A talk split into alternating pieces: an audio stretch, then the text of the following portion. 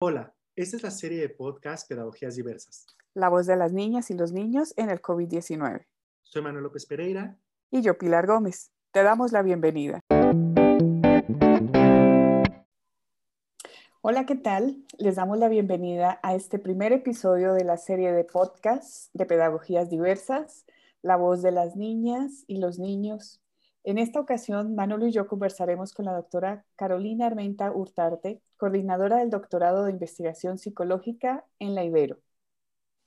La doctora Carolina es doctora en psicología social y ambiental en la Universidad Nacional Autónoma de México, con especialidad en políticas públicas y justicia de género por Claxo, diplomada en relaciones de género y diversidad sexual y teoría e investigación feminista, académica de la Universidad Iberoamericana e investigadora en temas de violencia de género, sexualidades, parejas y familias. Bienvenida, Carolina. Es un gusto que nos acompañes. Un gusto, Carolina. El tema que abordaremos en esta ocasión será el de bienestar emocional. Cuando se habla de bienestar emocional, se hace referencia a reconocer nuestras propias capacidades para enfrentar las tensiones del día a día y es lo que nos permitirá desarrollarnos de una manera productiva y contribuir a la comunidad a la que pertenecemos. Una de las dimensiones que integra la salud psicológica es precisamente el bienestar emocional. En ese sentido, Caro, queremos preguntarte, ¿por qué es importante hablar de bienestar emocional en estos momentos? Hola, hola Manolo, hola Pilar. Este, pues antes que nada, muchas gracias por la invitación. Es un gusto estar en este podcast. Eh, y bueno, cuando hablamos sobre el bienestar emocional, eh, dado que lo que se busca es mantener un estado de ánimo caracterizado por sentirnos bien, por estar en esta tranquilidad, por incluso lidiar con la situación en la cual vivimos, ¿no? Y actualmente, dado a la COVID-19 en la que nos encontramos, pues ha sido un elemento que nos ha llevado a altos niveles de estrés, de ansiedad, eh, incluso puede vivirse conflictos en las familias y por eso es fundamental en estos momentos tratar de activar todas las acciones necesarias para mantener este bienestar emocional, tanto en adultos, así como en niñas y niños. Gracias, Caro. Y ahora que mencionas eh, este aspecto de las niñas y de los niños, ¿cómo podemos cuidar el bienestar emocional de ellos desde una perspectiva de cuidadores? de mamá, papá, toda la familia que estamos al pendiente de, los más pequeños. Eh, en el caso de que estemos encargadas, encargados de cuidar estas niñas o niños, bueno, primero es mantener pues una serie de actividades como en rutina, por supuesto, seguir manteniendo la alimentación dentro de los horarios que se han organizado, desayuno, comida, cena, al igual que el sueño, para que se pueda tener este descanso, todo el ciclo dentro de lo que sea posible. Esto de manera inicial nos va a ayudar a mantener este bienestar porque no estamos rompiendo con las dinámicas que están teniendo dentro de la familia y de sus actividades. Lo siguiente, y entonces lo que se vuelve un poco complejo en ese momento, es tratar de mantener actividades que nos lleven a disfrutar, a involucrarnos con las otras personas en convivencia, interacción, a poder tener este intereses que nos estén llevando a la innovación, que, que incluso podamos disfrutar, ¿no? Y estos elementos o estos tres que les menciono se vuelven complejas de realizar, dado que nos encontramos en una situación pues de estar en casa, ¿no? Y entonces quizás las actividades que disfrutábamos anteriormente, que era salir al parque, salir al cine, incluso salir a una caminata alrededor de la casa, era algo muy benéfico porque uno, podíamos convivir con nuestra familia, con las personas que tenemos alrededor, como la vecina, el vecino, incluso la persona que está vendiendo en la tienda, se pierde hasta esa interacción, ¿no? Ya no, ya no tenemos estas convivencias que pudimos haber tenido. Y entonces ahora que estamos en esta situación de estar en casa, pues sí necesitamos que mantener estas interacciones. Y una primera propuesta es, cuando la tecnología nos la permite, eh, una llamada telefónica, ¿no? No una llamada necesariamente a un ámbito laboral, sino a las amistades o a la familia que llegamos a tener. También algo y que podemos aprovechar es la tecnología que tenemos, ¿no? Si tenemos este beneficio de poder acceder a la Internet y poder tener estos programas como ahorita bien sabido, ¿no? Google Classroom, el Meet Me, el Zoom. También hay unos programas que me parecen sumamente interesantes y que no hemos hecho uso de ellos, como son el de Party Room o Party House, que son salas donde te permiten hacer juegos, ¿no? Te permiten incluso jugar uno, te permiten hacer esto de que te pones la etiqueta y dime quién soy, jugar ahorcado. Y la verdad es que estas son dinámicas que me parece que podemos llevar a conectarnos con otras personas y que en este caso, dentro de la dinámica y el interés que se genera por estos juegos, nos puede ayudar a mantener este bienestar. ¿Por qué? Porque también estamos tratando de mantener estas interacciones, estamos tratando de mantener estas actividades de convivencia y de emoción, de disfrute, de goce, porque también son actividades de ocio que podamos también incluir, ¿no? Más allá de estas eh, labores académicas o labores, pues vaya, del trabajo, ¿no? Que nosotros podamos tener en ese momento. Entonces, yo creo que para mantener el bienestar en este ámbito de estar en casa, me parece que podemos hacer estas estrategias para mantener las relaciones sociales y familiares en principio, y ya también fuera de la tecnología o fuera de este uso de las redes o del Internet, podemos también aprovechar otras actividades para el bienestar, ¿no? Aunque, ojo, hay que también mediar. No es una demanda de que como estamos en el encierro, tengamos que aprender o ser productivas o saber más. Por supuesto que no, sino es hacer actividades de ocio que nos ayuden a aprovechar. Y esto tendría que ser como leerse un libro, eh, dibujar, pintar. Y hago el énfasis o la distinción en, esto, porque también hubo todo una corriente en estos meses que nos han dicho que si estamos en casa deberíamos estar aprendiendo más o estar haciendo cosas muy productivas. Y me parece que en lugar de ayudar a nuestro bienestar, a, nuestro, a nuestras emociones, al contrario, lo único que estaban logrando era mantener más el estrés, mantener más la ansiedad y que incluso podían impactar a sentir de que como no estamos en este sistema de producción, estamos teniendo un impacto hacia nuestra depresión, nuestra ansiedad, nuestra, nuestra percepción de autologro, ¿no? Entonces, yo creo que sí es invitar estas dinámicas que les decía, de, de dibujo, de lectura, de hacer rompecabezas incluso, nos ayuda mucho cuando lo consideramos en una dimensión de simplemente es para disfrutar y para nuestro goce, no es por una meta. Claro, es muy interesante lo que mencionas de esas dinámicas que podemos tener en la casa y de las interacciones que usamos con la tecnología. Yo te quiero preguntar, eh, en estos momentos muchas, en muchas casas eh, las niñas y los niños están en clases, ¿cierto? Y en esas interacciones de usar la tecnología en la clase, eh, como, como, como mamás, como papás, a veces nos encontramos tal vez frustradas, frustrados. Eh, ¿cómo, ¿Qué nos recomendarías para mejorar nuestro bienestar emocional? ¿Qué, qué recomendarías a, a, a, las cuidadores, a los cuidadores para poder trabajar una mejora en el bienestar emocional? Bueno, aquí se manejan muchos elementos porque efectivamente hemos tenido que adaptarnos a estas dinámicas y tener un empalme en todo lo que hacemos y antes podríamos separar nuestro ámbito laboral con nuestro ámbito familiar, ámbito este, pareja o ámbito hacia nuestras hijas o hijos. Me parece que ahorita todo se está empalmando y tenemos el trabajo al mismo tiempo que tenemos a las niñas y a los niños que están tomando clase y en ocasiones pues las clases pueden durar poquito o pueden durar este, muchas horas, pero la tecnología falla y necesitamos que hacer algo que solucionemos en ese momento. Entonces, la ansiedad y el estrés votaron nuevamente. Entonces, en principio es identificar que efectivamente va a haber momentos en donde no vamos a poder solucionar todo, ni vamos a hacer este famoso multitasking que se supone que pudiéramos y tendríamos la capacidad de, me parece que también es una percepción que debemos de tener paciencia y tolerancia en ese momento.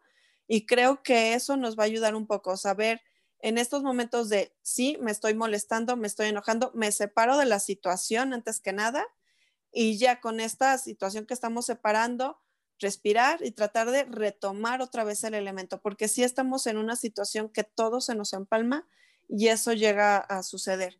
También algo que necesitamos que hacer es llegar a acuerdos en la familia, ¿no? Eh, número uno es saber quiénes están y cómo es que nos vamos a repartir estas dinámicas laborales eh, incluyendo el cuidado de niñas y niños que también son partícipes en las actividades que se pueden hacer en la casa dependiendo de su edad. También considerar los elementos de aceptar y pedir ayuda, totalmente, eso creo que debemos de tener en el, en el, pues en la familia, ¿no? Muy presente. Y espacios en donde también podamos hacer como separarnos un poco de la familia. Nos ayuda mucho estar ahí con, con ella, pero también si nosotros queremos un tiempo y un espacio personal, un espacio propio, deberíamos de tenerlo en algún momento y que nos pueda ayudar a regresar a cómo nos hemos sentido en esos, en, esos momentos de estrés, ¿no? Eh, identificar nuestros niveles de estrés, cómo fue que nos comportamos y de ahí eso que lo llevamos no es para un reproche, sino para llevarlo en el sentido de, ok, el día de mañana o más adelante tratar de evitarlo, tratar de saber de qué otras acciones podemos solucionar y eso nos va a ayudar mucho en nuestro bienestar, porque eso nos va a permitir entonces saber identificar en qué momento nos estamos estresando cuando empezamos a presionar mucho la mandíbula, cuando tenemos la mano más apretada, cuando de repente nos duele la cabeza o el cuello, quiere decir que ya tenemos todos estos elementos de estrés que se están manifestando en el cuerpo y que si bien no somos conscientes en un inicio, si empezamos a poner atención, nos van a ayudar a identificar cómo es que nuestro bienestar emocional se está alterando y llevar acciones para reducirlas. El tiempo de espacio de separación, podemos hacer respiraciones, podemos hacer incluso un proceso ya cuando tengan práctica también hay meditaciones de 5 o 3 minutos, de verdad les ayuda mucho. Podemos hacer estas actividades, incluso el mismo ejercicio nos ayuda a, mejorar y a manejar nuestra ansiedad y nuestro estrés. Entonces, me parece que a dinámica familiar le tenemos mucho que acotar cuando haya comunicación y a dinámica personal también podemos nosotras tener una acción adelante cuando vamos identificando nuestras emociones y saber cómo es que van estos niveles de estrés subiendo y poder dar solución a cada uno de ellos. Y yo creo que si esos aspectos se abordan, podemos ir mejorando la dinámica familiar, pese a que se están empalmando todos nuestros ámbitos familiares y sociales. Claro, me parece fundamental lo que comentas y lo hilo mucho cuando hace un momento hacía referencia a las interacciones y hace un momento decías un elemento fundamental que es esto de llegar a acuerdos. Será muy importante para nosotros y también para quien nos escucha saber, pues, qué elementos primordiales, qué elementos fundamentales tendrían que tener esos acuerdos, porque si bien llegar a un acuerdo con un niño es muy distinto para poder hacer un acuerdo con un joven, con un adolescente. ¿Cuáles serían como esos aspectos que tú dirías que resultan fundamentales o que deberían ser como imprescindibles a la hora de hacer acuerdos entre, entre los diferentes miembros de la familia, hablando de los más pequeños, los adolescentes, incluso entre nosotros, los, los adultos. Yo creo que justo si queremos involucrar a todos los miembros de la familia es las capacidades, ¿no? ¿Qué tanto le podemos pedir a cada quien a, que realice estas actividades, ¿no?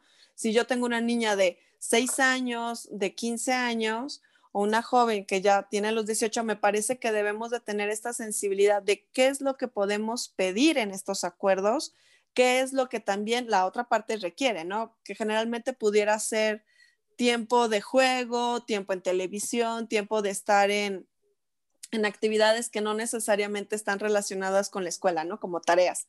Entonces yo creo que en este sentido se puede hacer estas negociaciones y si estamos acordando de, bueno, cuando tú termines la actividad, supongamos en este caso, recoger la mesa o poner los vasos para la comida, eh, podemos también estar diciendo que siempre y cuando cumpla esta niño o niño con esta actividad, pues también nosotros cumplir con lo acordado, que puede ser esta media hora de juego más, estos 15 minutos de la televisión, entonces, yo creo que con estos elementos de ir y venir se pueden hacer mientras que ambas partes estén teniendo este beneficio y compromiso de lo que se quiera lograr. Eso es lo que se busca. Por supuesto que cuando hablamos que son más pequeños, pues también está el reto de enseñar, ¿no? ¿Qué es un acuerdo? ¿Cuál, ¿A qué quedamos? Porque apenas están integrando estos constructos, estas nociones. Ya conforme son más grandes, pues ya se entienden estas dimensiones y nos puede facilitar el proceso. Por supuesto que cuando ya estamos hablando en las otras personas involucradas en el cuidado de la familia, que ya estamos eh, este, también haciendo un acuerdo no solamente con lo que requiere en el hogar, sino también cómo se empalman las actividades laborales en esos momentos, ¿no? ¿Quién tiene esta facilidad de flexibilizar sus actividades? ¿Quién no tiene la facilidad y cómo poderlas ir haciendo, ¿no? Porque a veces se empalman actividades tan comunes como es hacer el desayuno. Y entonces, ¿en qué momento te toca hacerlo? ¿En qué momento te toca levantar a las niñas, los niños que están ahorita? Entonces, me parece pertinente que también, a, pesar de que estamos haciendo estas negociaciones de beneficio mutuo y compromiso mutuo, también es una cuestión de saber en cómo empalmar incluso agendas en ese sentido. Pero para ir cerrando eh, con, todo esto que hemos estado hablando, los acuerdos, em, es, esta importancia, como, como también comentaba Pili, de ¿Cómo podemos llegar a, estos elementos primordiales, cierto? Y la diferencia que hay entre niñas y adolescentes. Y también creo que es muy importante como adultos poder lograr un bienestar. Si nosotros como adultos tal vez no logramos entender cómo nos sentimos, no logramos entender cómo podemos eh, negociar ciertas cosas, pues va a ser muy difícil poder tal vez nuestro propio hogar en, esta idea de lo que nos está pasando con el COVID-19, con el impacto que ha tenido, tú ya has mencionado esto de la ansiedad. ¿Qué nos podrías decir? ¿Cómo podrías cerrar? Eh, ¿Cuáles son em, aquellos puntos que debemos de tomar en consideración para tratar de que nuestro bienestar emocional en la pandemia de COVID-19 la, la llevemos de la mejor manera? Bueno, creo que se ha mencionado desde un inicio, pero me parece que ha sido complejo poderla seguir, ¿no? En primera instancia es hacerse de una rutina porque efectivamente nos ayuda el mantenernos en las actividades cotidianas. ¿Qué quiere decir esto?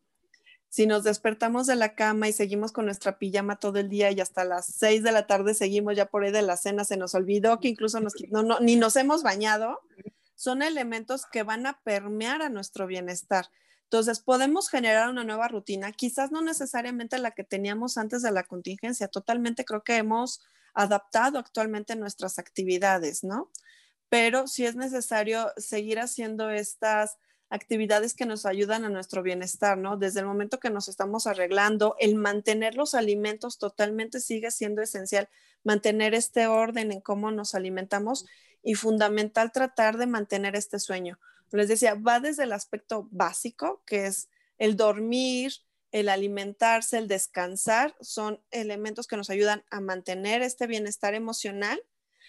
Para empezar, tener como lo básico para enfrentar los demás, porque si lo que necesitamos hacer mucho es incrementar esta paciencia que tenemos hacia las personas con, quienes estamos conviviendo, el también involucrarnos con las otras personas y tener nuestros propios espacios. Yo creo que serían los tres elementos fundamentales, mantener el básico de nuestros aspectos cotidianos, nuestras interacciones en este proceso de negociación y generar nuestros espacios este, personales, que nos van a ayudar también a tener esta separación y hacer una, y si podemos aprovechar, una reflexión personal, ¿no? De cómo vivimos este estrés.